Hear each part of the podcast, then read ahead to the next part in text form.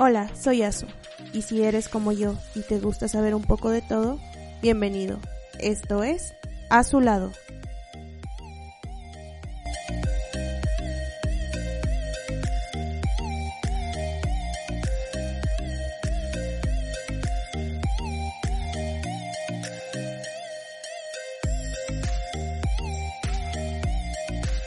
¿Qué tal? Vamos a iniciar con este segundo episodio de A lado.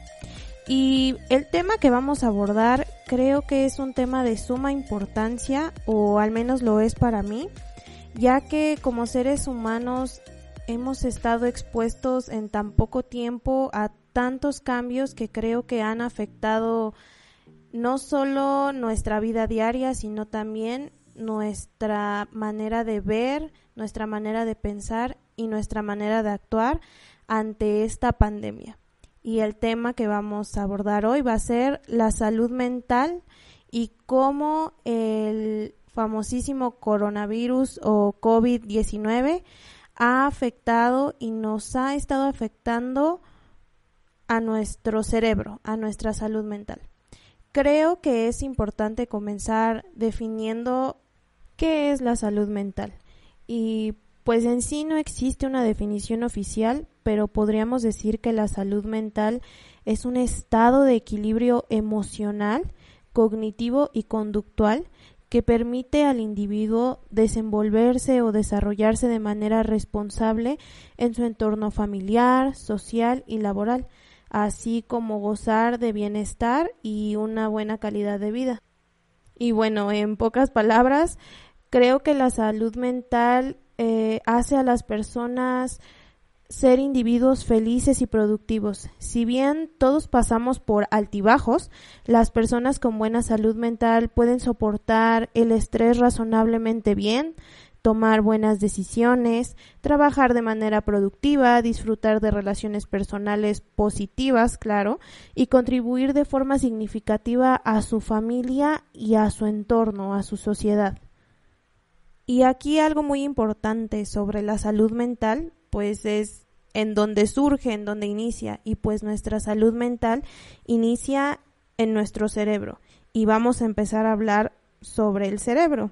Y hoy en día podemos decir que nuestro cerebro está relacionado con cada cosa que nosotros hacemos, con nuestros sentimientos, con nuestras emociones, nuestros recuerdos, nuestras acciones y pues con las decisiones que vamos a tomar día con día.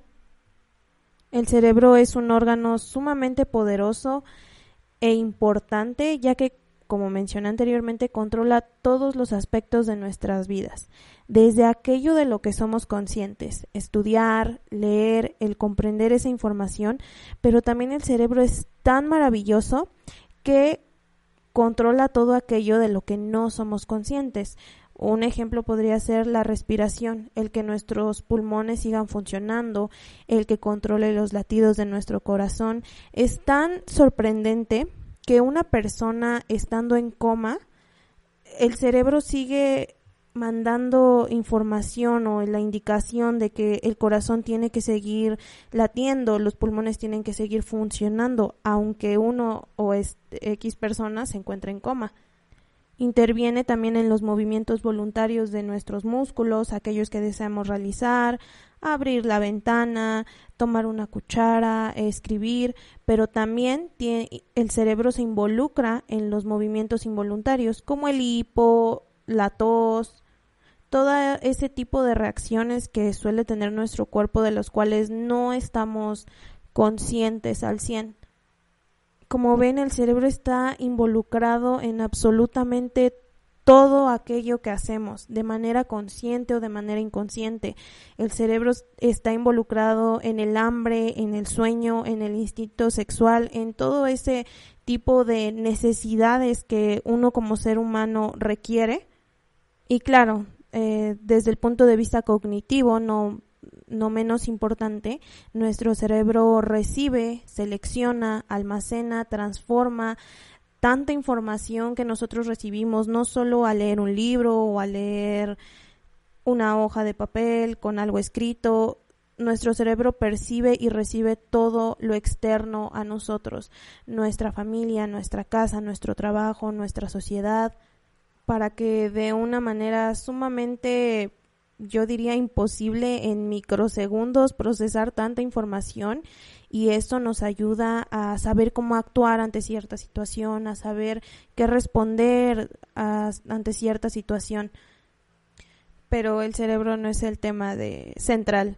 Yo quería explicarlo para entender cómo estas acciones mentales son complejas a que simplemente decir es el pensar, es el sentir o el analizar. ¿Cómo se manifiesta entonces en la mente este problema del COVID?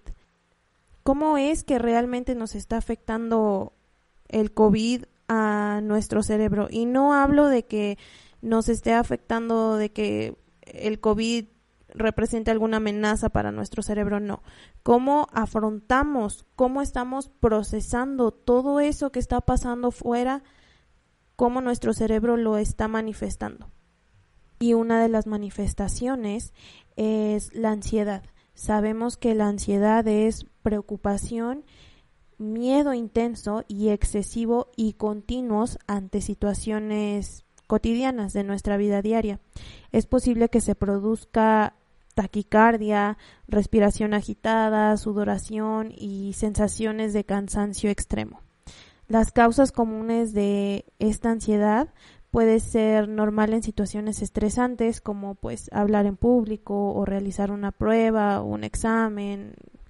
Y la ansiedad es solo un indicador de una enfermedad que nace de los sentimientos y estos sentimientos se vuelven excesivos y en todo momento interfieren con la vida cotidiana. Es básicamente, como lo dije, exceso de una preocupación o de miedo y se nos está generando una preocupación excesiva y un miedo excesivo por temor a contagiarnos, por temor a que algún familiar se contagie, por temor incluso a salir. Es lo que ha provocado la cuarentena, uno de los estragos de estar encerrado. Piensas excesivamente, temes excesivamente y esa es una de las manifestaciones de la ansiedad durante esta pandemia. Otra manifestación sería el duelo, la gente que ya ha tenido que perder no solamente la vida de algún familiar, sino el trabajo, la economía, la paz, la tranquilidad con la que solíamos vivir.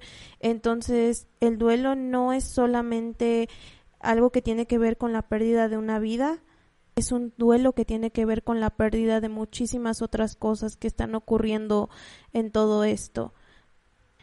Otra manifestación es la depresión. Muchísima gente está deprimida. De por sí la Organización Mundial de la Salud y otras organizaciones habían predicho antes del COVID que el siglo XXI iba a ser un siglo en el que la epidemia de la depresión iba a estar muy presente.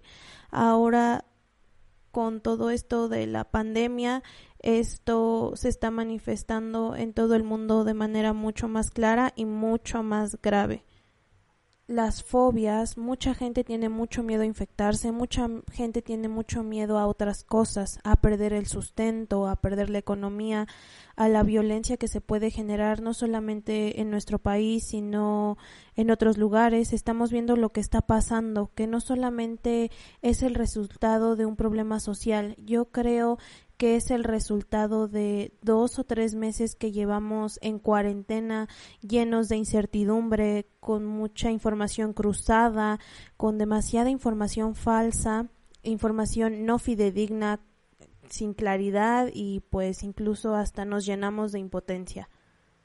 Y finalmente, una de las que más nos preocupa a todos son las reacciones agudas al estrés y la posibilidad de desarrollar un postraumático. Estos son los fenómenos mentales con los cuales nos estamos enfrentando y no solo se manifiesta en personas que ya se encuentran emocionalmente inestables.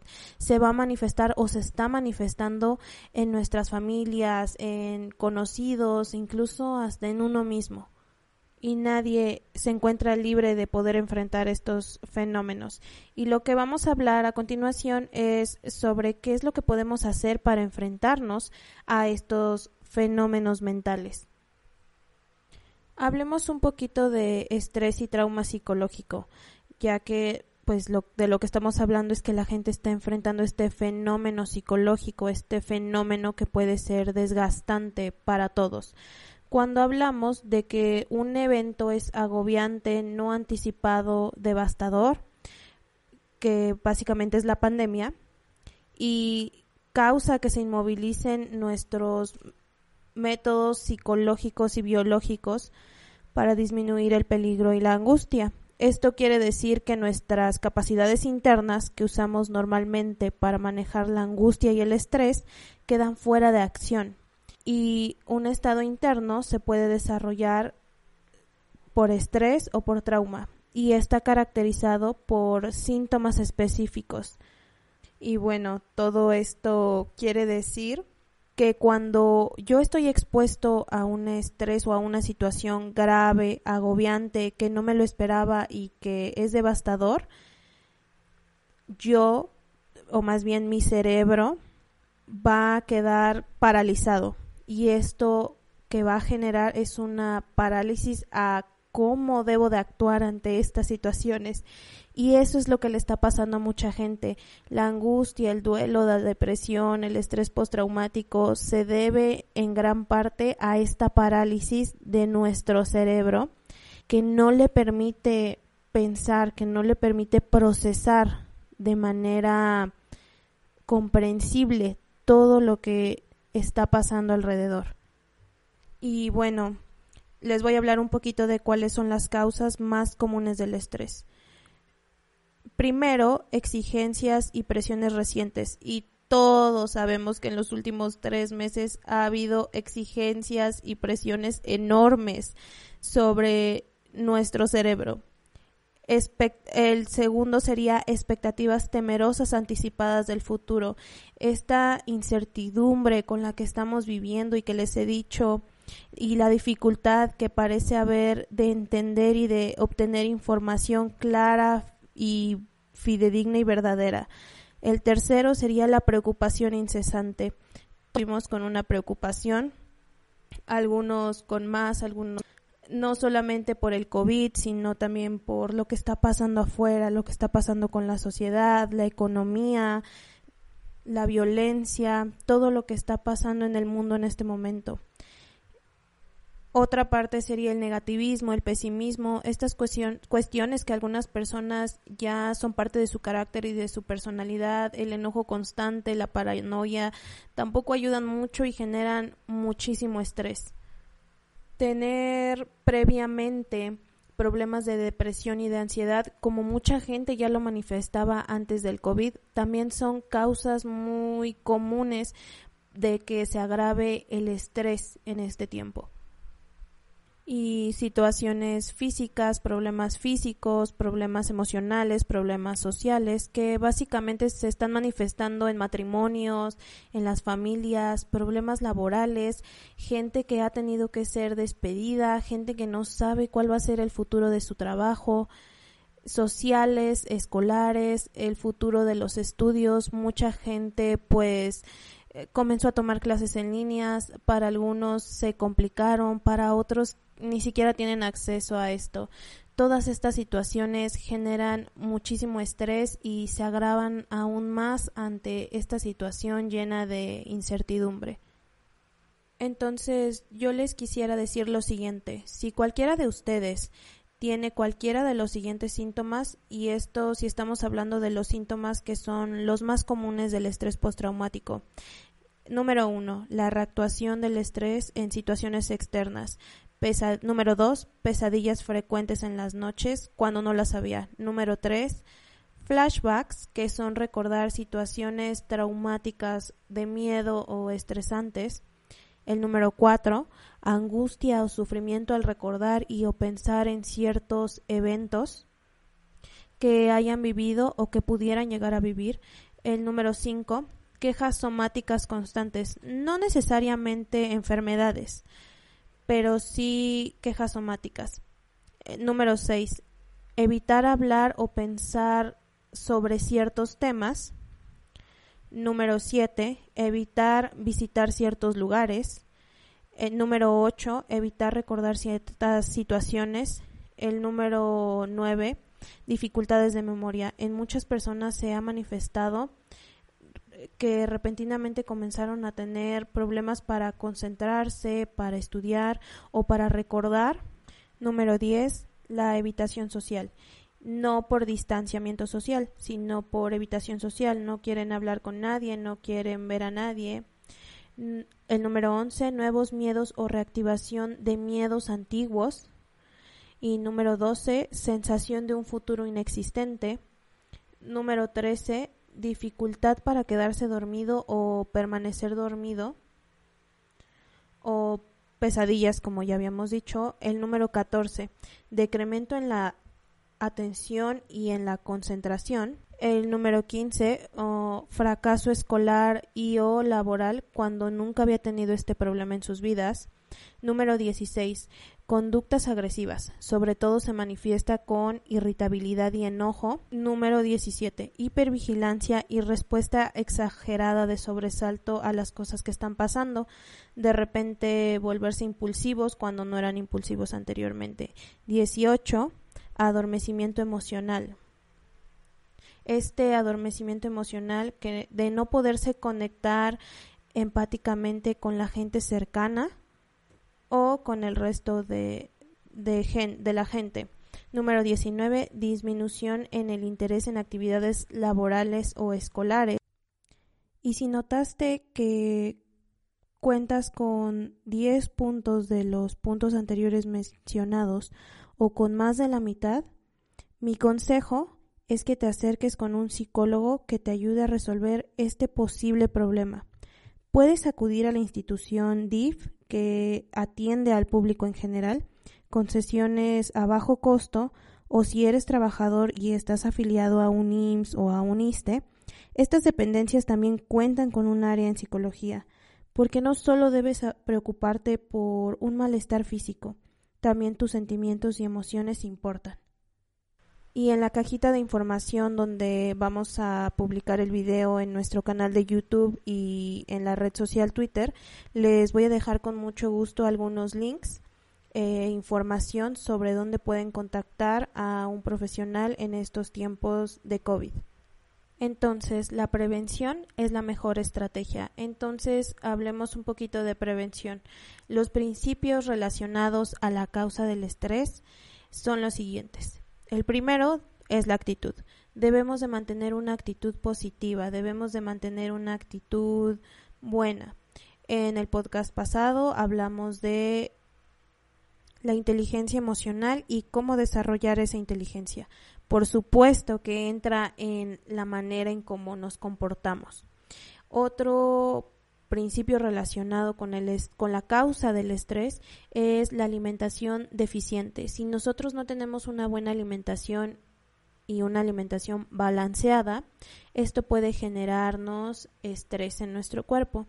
El cansancio también es una de las causas principales del que ocasiona estrés. Si no descansamos bien, si no tenemos las horas suficientes de descanso, nuestro cuerpo va a nuestro cuerpo y nuestro cerebro va a van a sufrir de estrés.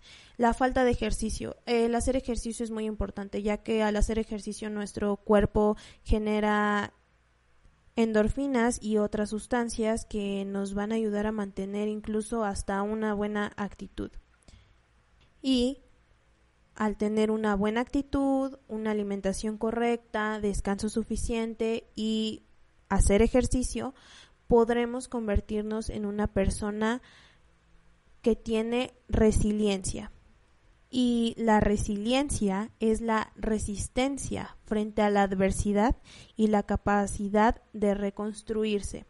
La resiliencia básicamente es una actitud positiva que a pesar de las circunstancias difíciles, siempre tienes que ver el lado positivo y representa la buena salud mental consiste también en saber aprender de la derrota y transformarla en una oportunidad de desarrollo personal. Bueno, movámonos ahora a hablar de las familias. ¿Qué está pasando con las familias, sobre todo con la gente que ha estado en cuarentena? Hay una ansiedad y un nerviosismo por la pandemia generalizado. yo les quisiera decir que yo creo que mucha de esta ansiedad y ese nerviosismo no tiene que ver solamente con la pandemia, sino con la mala información que estamos obteniendo. Hay información cruzada, hay información muy inadecuada, hay mucha información falsa.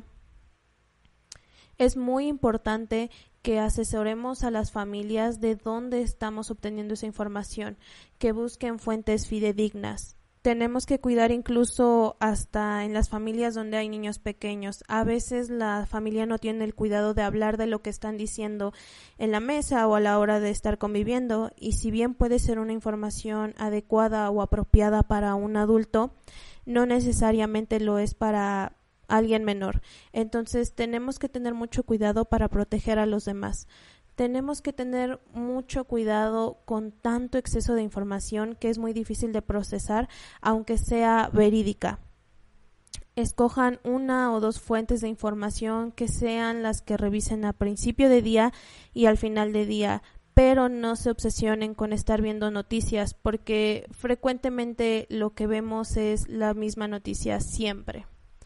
Además de esto, eh, del nerviosismo y la ansiedad, tiene que ver con el miedo a infectarse y miedo a la gravedad y miedo a la muerte.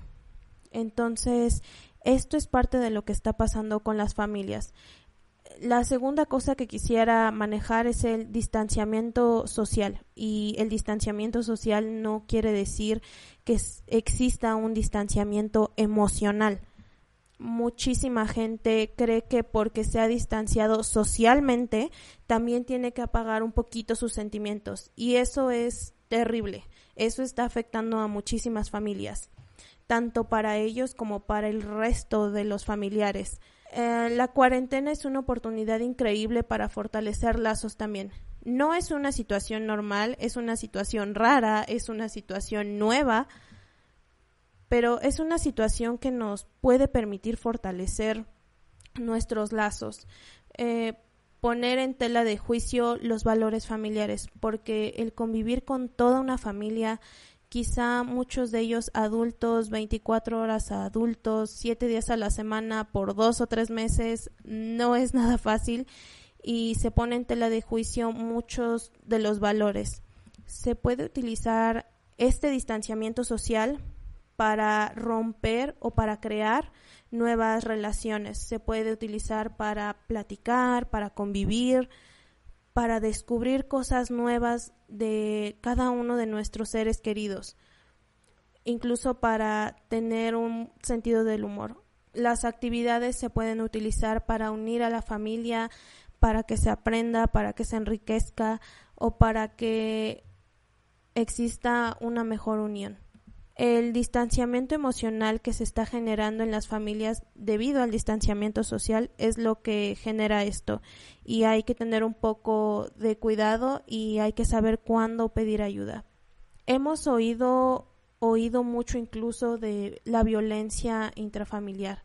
Por algún motivo toda esta cuarentena ha generado lamentablemente situaciones de violencia que antes no existían, no solamente en términos de golpes, pero también está esta vinculación agresiva, la manera de hablarse entre los miembros de la familia, incluso hasta insultarse, de agredirse verbalmente. Hay que tener mucho cuidado porque esta violencia intrafamiliar genera muchos estragos, no solamente en la familia, sino a un nivel individual. La comunicación disfuncional e inafectiva es una forma de agresión también hay que asegurarse de preservar los principios básicos de una comunicación afectiva, siempre dirigiéndose al otro con respeto. Y bueno, ya para finalizar con este tema, quisiera compartir con ustedes algunas lecciones que aprendí después de haber hecho eh, toda esta investigación y después de haberles hablado de todo esto quisiera decirles que las crisis son una mezcla de peligro y oportunidad. Y esta pandemia nos tiene que fortalecer como individuos, nos tiene que enseñar a que una vez que termine todo esto, podemos ser alguien diferente, podemos renacer, podemos reflexionar sobre cómo era nuestra vida antes de esta pandemia y cómo podemos cambiarla. Otra cosa muy importante que yo logré notar es que el distanciamiento social no es distanciamiento emocional. No te distancies emocionalmente de tus seres queridos ni de ti mismo, porque eso a la larga nos puede causar problemas emocionales. Y la mente tiene la capacidad de manejar esto y mucho más. La resiliencia se puede desarrollar. Trabajemos en ella. Hay que preocuparnos por nosotros mismos, por nuestras familias, hay que preocuparnos por nuestra comunidad y van a ver que la resiliencia es algo que surge de manera natural. Y finalmente les quisiera decir, también esto va a terminar, esto va a terminar un día y vamos a salir con una fuerza mayor, enriquecidos y con un potencial de cambiar la vida que habíamos estado viviendo. Yo soy Azu y esto fue A su lado.